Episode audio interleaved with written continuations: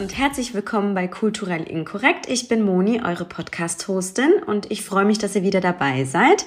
Danke, dass ihr einschaltet und euch die Zeit dafür nimmt, den neuen Podcast anzuhören. Und ja, das heutige Thema, ich habe es ja schon auf Instagram sozusagen beworben oder angekündigt, soll äh, heute sein das Thema Mental Health, mentale Gesundheit. Ich habe dazu auch einen Blog vorgestern geschrieben. Also heute ist der dritte, zweite, der Mittwoch, nee, der Donnerstag. Donnerstag, 3. Februar und ich habe den Blog vorgestern geschrieben, also am Dienstag und habe mal ein bisschen meinen Unmut über das Thema mentale Gesundheit sozusagen rausgelassen. Also ähm, weil ich finde, das Thema mentale Gesundheit wird bei uns immer noch so ein Stück weit irgendwie, wie soll ich sagen, kritisch beäugt, vertuscht, als Tab Tabuthema gesehen. Ich weiß es nicht. Ähm, ich finde dafür viele Worte irgendwie. Und das finde ich nicht gut. Warum finde ich das nicht gut? Weil ich finde, dass mentale Gesundheit dein Antreiber, deine Maschine ist äh, für deinen Körper, richtig zu funktionieren. Also man sagt auch, ich hatte mal einen Artikel gelesen, die Form von physischer, nee, psychischer Gewalt zum Beispiel, also wenn man irgendwie verbaler Gewalt ausgesetzt ist, was unter übrigens äh, auch unter häusliche Gewalt fällt, ne? Verbal, verbale Gewalt beziehungsweise emotionale Gewalt führt auch zu häuslicher, also ist eigentlich unter dem Deckmantel der häuslichen Gewalt, das könnt ihr gerne googeln und nachlesen. Äh, jedenfalls ist es so, wenn man psychischem Stress ausgesetzt ist, sei es jetzt irgendwie in einer Partnerschaft oder sei es jetzt irgendwie in der Arbeit oder Liebeskummer, dann hat das wirklich auf den Körper so einen krassen, so eine krasse Auswirkung, so als würde euer Körper durch mächtigen physischen Stress gehen. Also das tut eurem Körper nicht gut und psychosomatisch ist es auch so, dass einige Organe, je nachdem, um welchen psychischen Stress es auch geht, sich das psychosomatisch irgendwie auf euren Körper auswirkt. Also wenn man das jetzt zum Beispiel vergleicht mit Autoimmunkrankheiten, bedeutet, wenn jetzt jemand Psoriasis hat, das ist eine Art, also es gibt verschiedene Arten von Psoriasis, aber es ist eine Hautkrankheit und man hat irgendwie gerade besonders viel Stress, dann ist es so, dass diese Hautschübe extrem rauskommen. Es ist so, dass man ja sagt, dass die Haut der Spiegel zur Seele ist und Psoriasis ist so eine der Hautkrankheiten, wo man wirklich sieht, okay, diesem Menschen geht's oder müsste es gerade wirklich äh, psychisch nicht gut gehen, denn sein oder ihr Körper ist äh, total mit Wunden mit, mit sehr schmerzhaften, trockenen Wunden übersehen, übersät. Ich finde, dass deswegen allein man selber, vor allem in dieser Corona-Zeit und dieser Pandemie, die wirklich nicht zu Ende gehen scheint, einen reflektierten Lebensstil an den Tag legen sollte, ja, und sich fragen sollte, geht es mir denn mental wirklich gut? Warum reagiere ich so krass gereizt auf äh, bestimmte Sachen, die in meinem Leben passieren? Hm, wieso fühle ich mich so einsam? Warum mache ich mir die ganze Zeit Gedanken? Wieso fühle ich mich so müde und ausgelaugt? Wieso kann ich mir keine Sachen mehr merken? Wieso habe ich keine Motivation zu arbeiten? Warum geht's mir denn so lange so de Depri? Warum habe ich denn die ganze Zeit so, so eine Trauerphase, die nicht wegzugehen scheint? Das sind alles Fragen, die man sich stellen kann und muss und sollte. Denn mentale Gesundheit betrifft uns alle um auch mal euch ein bisschen Zugang zu mir zu verschaffen, ähm, ist, dass ich auch ganz, ganz klar deutlich und ehrlich über dieses Thema spreche und auch sehr, sehr viel sozusagen Beiträge auf Social Media teile und auch wirklich zugebe, dass es mir zum Beispiel jetzt auch mental nicht gut geht. Das liegt einfach daran, dass ich äh, am Anfang des Jahres voller Elan ins neue Jahr gestartet bin und voll motiviert, so dachte, ja, das wird so ein cooles Jahr und alles wird gut und yeah, yippie, yay. Und dann natürlich einige Gesundheitsfälle und Schicksalsschläge in der Familie aufgetaucht sind, wo ich jetzt aber nicht näher eingehen möchte. Jedoch ähm, hat mich das mental sehr mitgenommen und ich habe gemerkt, okay, ich verfalle gerade in ein Loch. Ich kann morgens nicht wirklich irgendwie aufstehen. Ich habe keine Kraft dafür. Für alles, was gerade irgendwie anfällt, äh, fehlt mir die Energie. Ich bin sehr schnell gereizt. Was ich damit sagen will, ist, was man auf Social Media sieht, ist nicht wahr, nicht immer wahr. Nur die Leute teilen nicht ihre Tiefpunkte und dem möchte ich entgegenwirken, weil ich offen darüber sprechen möchte, dass es zum Beispiel mir auch mental nicht gut geht. Ich bin nicht die Optimistin, ähm, die ich vor ein paar Monaten war. Es fällt mir sehr, sehr schwer, mich zu motivieren, produktiv zu sein, aber ich habe einen Weg gefunden und möchte euch auch so sozusagen für das Thema äh, motivieren, euch nicht ganz fallen zu lassen. Natürlich ist es so, dass man sagen sollte, okay, ich arbeite jetzt einfach weniger, ich baue mir mehr Ruhepausen ein und so weiter und so fort, damit ich mal ein bisschen runterkomme. Aber manche verfallen dann auch in ein Loch und das möchte ich einfach verhindern, weil das wäre schade, dass sowas passiert, sagen wir es mal so. Das erste oder der erste Punkt, den, der mir am Herzen liegt, was ich auf jeden Fall mir von der Gesellschaft wünsche und auch vielleicht von dir, liebe Zuhörerinnen und Zuhörer, dass das Thema mentale Gesundheit und wenn man sich zum Beispiel in Hilfe begeben möchte, wenn man sich eine Therapeutin oder einen Therapeuten aussucht, weil man der Meinung ist, man schafft das irgendwie privat oder per se, per se alleine nicht, dass man das nicht beschönigt, sondern benennt. Natürlich soll das nicht jeder machen, das ist kein Muss, aber wenn wir wirklich in der Gesellschaft diesen Punkt erreichen wollen, dass mentale Gesundheit kein Tabuthema mehr ist, dann sollten wir nicht irgendwie sagen, ich bin bei einem Coach, obwohl das eigentlich ein, eine Therapeutin ist, die, die dir zu einer mentalen Gesundheit weiterhilft was ich damit sagen will, ist, es gibt viele Coaches, die auf LinkedIn äh, rumgehen und ähm, ja, wo das Thema mentale Gesundheit einfach nicht wirklich benennt, benannt wird. Ja, es sind jetzt alles irgendwie Coaches und damit auch ja keiner weiß, dass du irgendwie bei einem Therapeuten bist und vor allem ja auch nicht wegen einem mentalen Problem, denn das würde ja deinem Image schaden und deswegen bist du bei einem Coach. So. Jetzt will ich dich aber fragen, wenn du, und das habe ich auch als Beispiel genommen in meinem Blog zum Beispiel, wenn du jetzt auch keinen Bock hast, die, die Podcast-Folge anzuhören, kannst du dir dann auch äh, den, den kurzen Artikel durchlesen. Aber um nochmal zum Thema zurückzukommen, wenn es dir jetzt physisch nicht gut geht, wenn du eine Grippe hast oder Corona oder eine Niereninsuffizienz oder ganz starke Bauchschmerzen, wo du dich fast gar nicht mehr bewegen kannst und einen Verdacht hast, dass du ein Magengeschwür hast oder sowas, würdest du dann wirklich nicht zum Arzt gehen? Das ist die Frage, die ich jedem stelle, der mir sagt, ich komme irgendwie alleine nicht klar. Ich habe mir schon zig Bücher durchgelesen und Podcasts gehört zum Thema mentale Gesundheit. Ich schreibe meine Gedanken auf, um zu sortieren und so weiter und so fort. Ja, dann, was bleibt denn dann als letzte Instanz, wenn du dich die ganze Zeit mit Kamillentee voll pumpst und denkst, deinem Magen geht's besser, aber diese Symptome lassen sich nicht lindern? Worauf wartest du denn dann noch? Warum gehst du dann nicht zum Therapeuten und lässt dich beraten und suchst dir eine richtig gute Therapeutin aus, wo du dich auch wohlfühlst und die dir einfach weiterhelfen kann? Das frage ich mich. Diese Instanz habe ich zum Beispiel noch nicht erreicht, aber es kann durchaus sein, wenn es weitergeht oder wenn noch mehr schlimme Dinge passieren oder mir auch die Ideen raus, also ausgehen, wie ich mich selber wieder aufpäppeln kann, dann wird es wahrscheinlich der Gang äh, zu einer Therapeutin sein, zu einer äh, Kompetenten, die mir nicht einfach irgendwelche antidepressiva Pillen verschreibt, sondern die mit mir meine Kindheit, meine Habits, meine mentalen Baustellen zusammen mit mir aufarbeitet. Die mir objektiv sagen kann, was vielleicht ich auch falsch mache. Die mich davor aufhalten kann, irgendwie meine mentalen Baustellen weiterzugeben, an meine Kinder zum Beispiel. Oder diese Sachen, die mich triggern, Worte, Handlungen und so, die eigentlich den tiefen Ursprung in der Kindheit haben, dass sie mich davor wahrt, diese Wut, diese Reizbarkeit an meinen Mitmenschen rauszulassen. Also meine Frage ist wirklich an dich, wenn du krank wärst physisch, dann lässt du das doch auch nicht bis zum letzten Atemzug so offen, sondern gehst ja auch zum Arzt.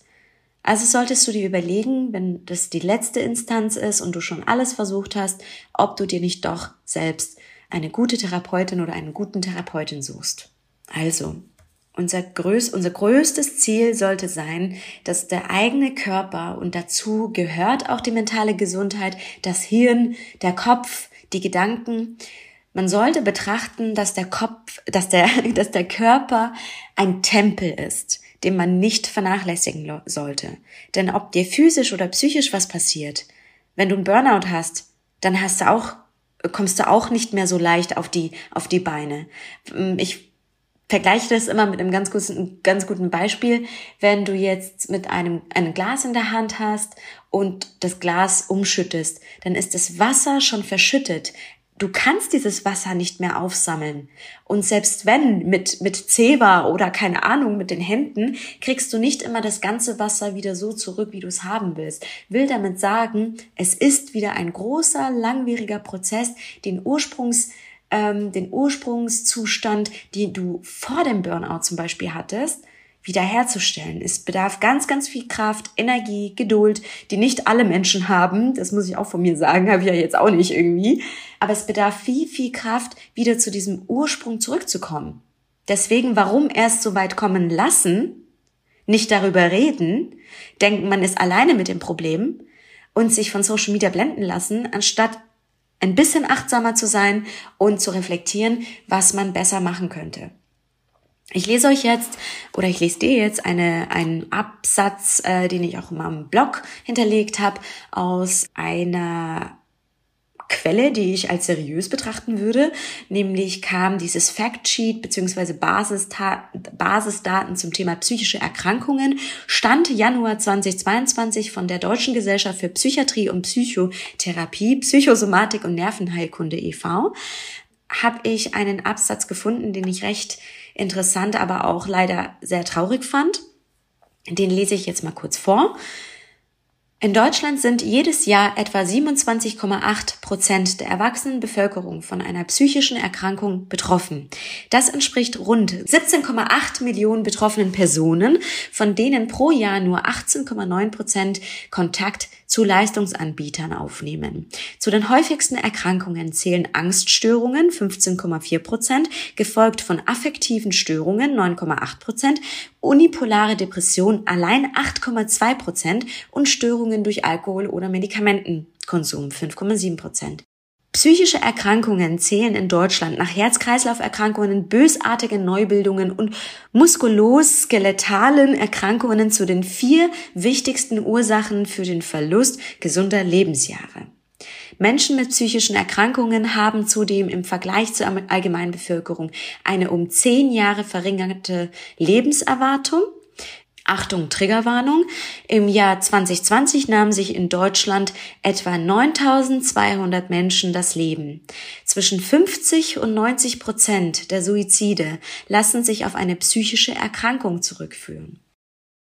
Ja, das ist ein fettes Problem, wie ich finde, und wie ich finde, wir müssen das benennen. Wir sollten aufhören, es andauernd zu beschönigen, dass ich mich coachen lasse, dass ich mich nicht traue zu sagen, mir geht's nicht gut. Wir sollten es benennen, dass es uns nicht gut geht und dass es uns vor allem mental nicht gut geht. Wir sollten keine Ausreden finden, dass wir sagen, ja, mir geht's nicht gut, weil pff, hab nicht so viel geschlafen, sondern wir sollten die Ursache des schlechten Schlafes benennen, wenn wir es denn wissen sollten. Ja, ich schlafe nicht, weil ich habe viele Gedanken.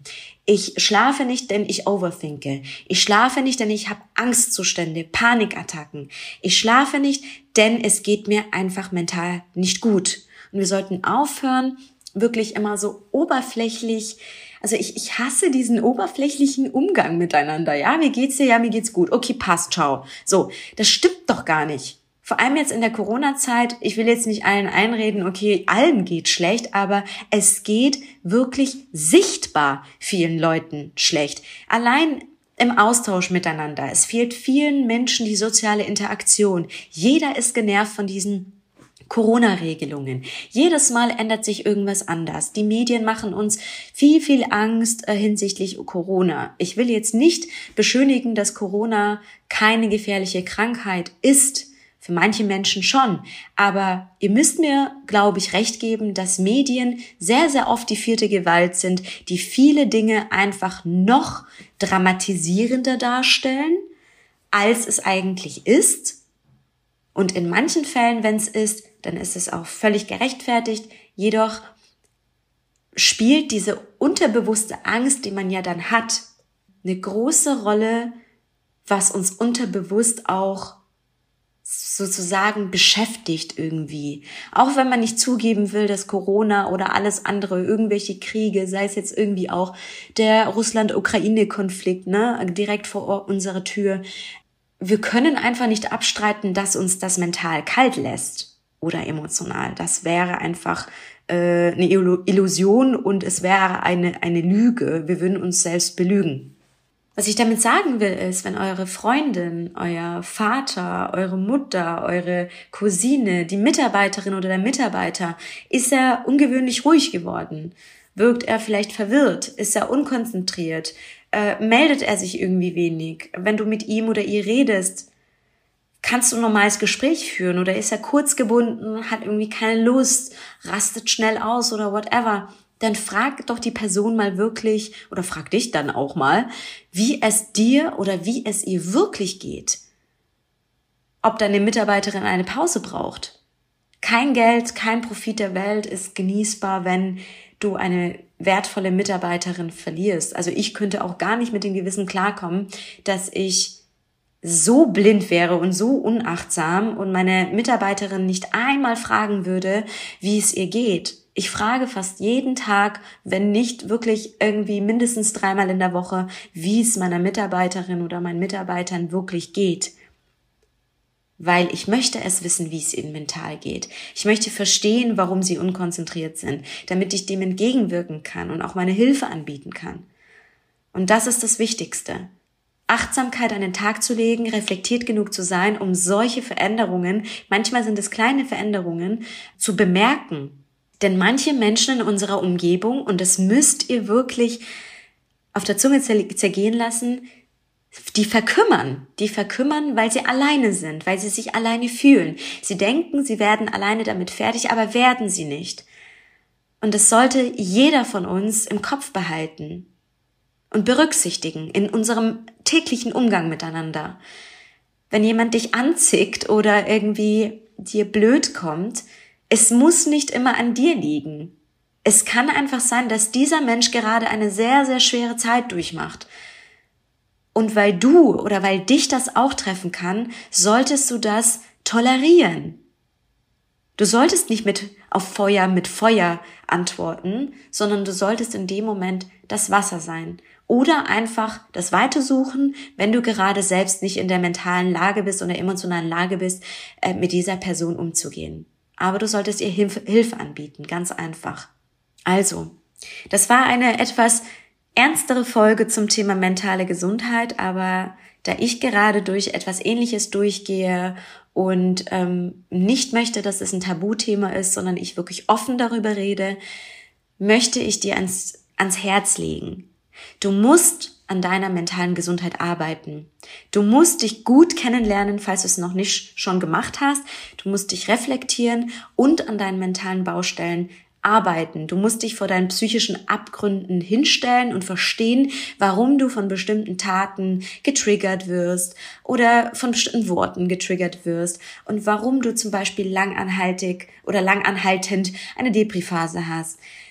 Du musst dir professionelle Hilfe holen, wenn du merkst, du schaffst es nicht. Du musst dabei achten, dass du jetzt dich nicht irgendwie mit irgendwelchen Antidepressiva-Tabletten äh, weiterhelfen lässt. Das ist nicht die Lösung, sondern wirklich aufarbeitest, was in den letzten Jahren passiert ist. Vielleicht auch besonders wegen Corona oder durch Corona ausgelöst. Oder was in der Kindheit einfach falsch gelaufen ist. Weil viele Muster, Verhaltensmuster, die wir heute an den Tag legen, sind eigentlich Baustellen, die wir aus der Kindheit mitgenommen haben, unterbewusst.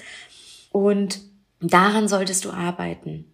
Und es ist auch so tatsächlich, da, also es kommt natürlich auch nicht hundertprozentig alles aus der Kindheit, sondern es ist auch so, dass eine bestimmte genetische Disposition die Wahrscheinlichkeit für psychische Krankheiten erhöht. Bedeutet also auf gut Deutsch, wenn deine Eltern beide mental krank sind, ist die Wahrscheinlichkeit umso höher, dass du es auch sein könntest. Oder sogar auch nur ein Teil des, der, ähm, der Eltern, des Elternteils sozusagen. Deswegen, wenn das in eurer Familie ist oder existent ist, dann ist es erblich veranlagt, dass du es auch hast oder haben könntest oder dass es durch einen bestimmten Schicksalsschlag einfach ausgelöst werden kann. Ja, diese, diese Depression zum Beispiel, diese depressiven Phasen. Also, was kannst du jetzt da tun? Finde Bücher, die sich mit psychologischen Themen befassen oder die sich mit dem Thema mentale Gesundheit befassen. Hör Podcasts, die über eine bestimmte mentale Krankheit berichten und zum Beispiel gibt's auch ähm, den Podcast Stahl aber herzlich von Stefanie Stahl. Die nimmt immer auch Teile ihrer Therapiestunden Stunden und veröffentlicht diese.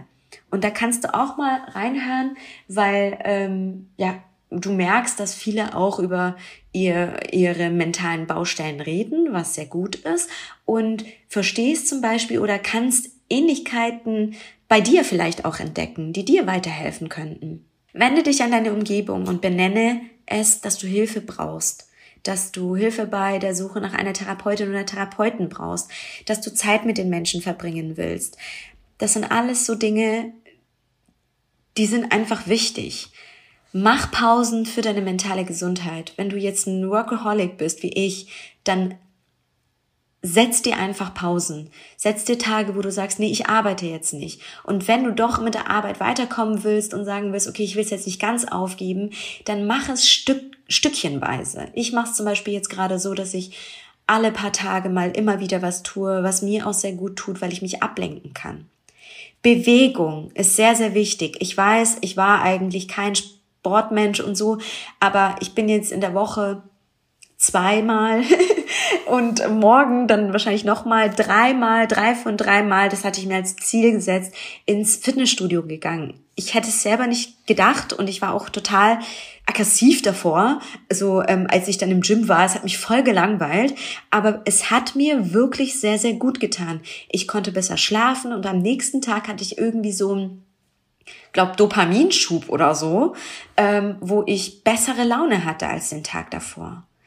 Gesunde Ernährung stärkt mentale Gesundheit. Das ist das A und O. Ich weiß nicht, ob euch das auch bewusst ist oder ähm, bei euch auch mal vorkommt, aber irgendwie immer, wenn ich Fastfood esse, habe ich am nächsten Tag, vor allem mit der Früh, schlechte Laune. Ich bin einfach grumpy und ich habe keine Ahnung warum. Halte oder verbringe Zeit mit Freundinnen und Freunden, Familie, tausch dich aus. Das Schlimmste, was du jetzt machen kannst, ist, dich total sozial zu isolieren.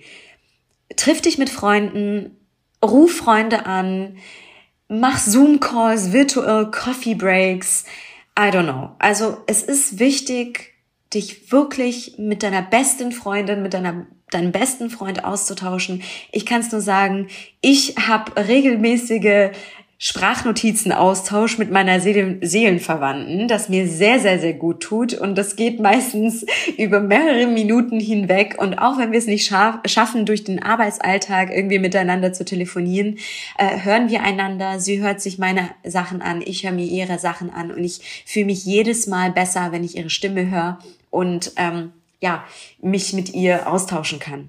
Nächster Tipp. Mach auch mal eine Digital Detox. Also bei mir ist es so, dass ich irgendwie abends nicht mehr so oft rumscrolle und nicht die ganze Zeit irgendwas poste und nicht schon wieder irgendwas kommentiere und like. Das ist wirklich Gold wert. Aber Digital Detox an sich ist ja noch mal ein Schritt weiter. Also wirklich irgendwie mehrere Stunden sich einzubauen, irgendwie kurz vorm Schlafen gehen, zwei Stunden nicht mehr am Handy zu sein äh, oder mal das gesamte Wochenende das Handy wegzulegen. Das habe ich jetzt noch nicht gemacht, aber ich wollte nur sagen, auch diese paar Stunden, die ich manchmal nicht am Handy bin, tun sehr, sehr gut. Der nächste Punkt, Schlaf. Schlaf ist sehr, sehr wichtig. Ich kann es nur sagen, jedes Mal, wenn ich irgendwie nicht ausgeschlafen bin, bin ich latent aggressiv irgendwie, also schnell reizbarer und habe so das Gefühl, okay, ich kriege keine Informationen mehr in meinen Schädel. Du solltest schauen, dass du schön und gut schläfst. Also fast immer zur ähnlichen Uhrzeit ins Bett gehen, vielleicht auch mal irgendwie so Öle auf, auf, aus Kissen drauf tropfen. Gibt's ja so Öle, die äh, den Schlaf fördern sollen.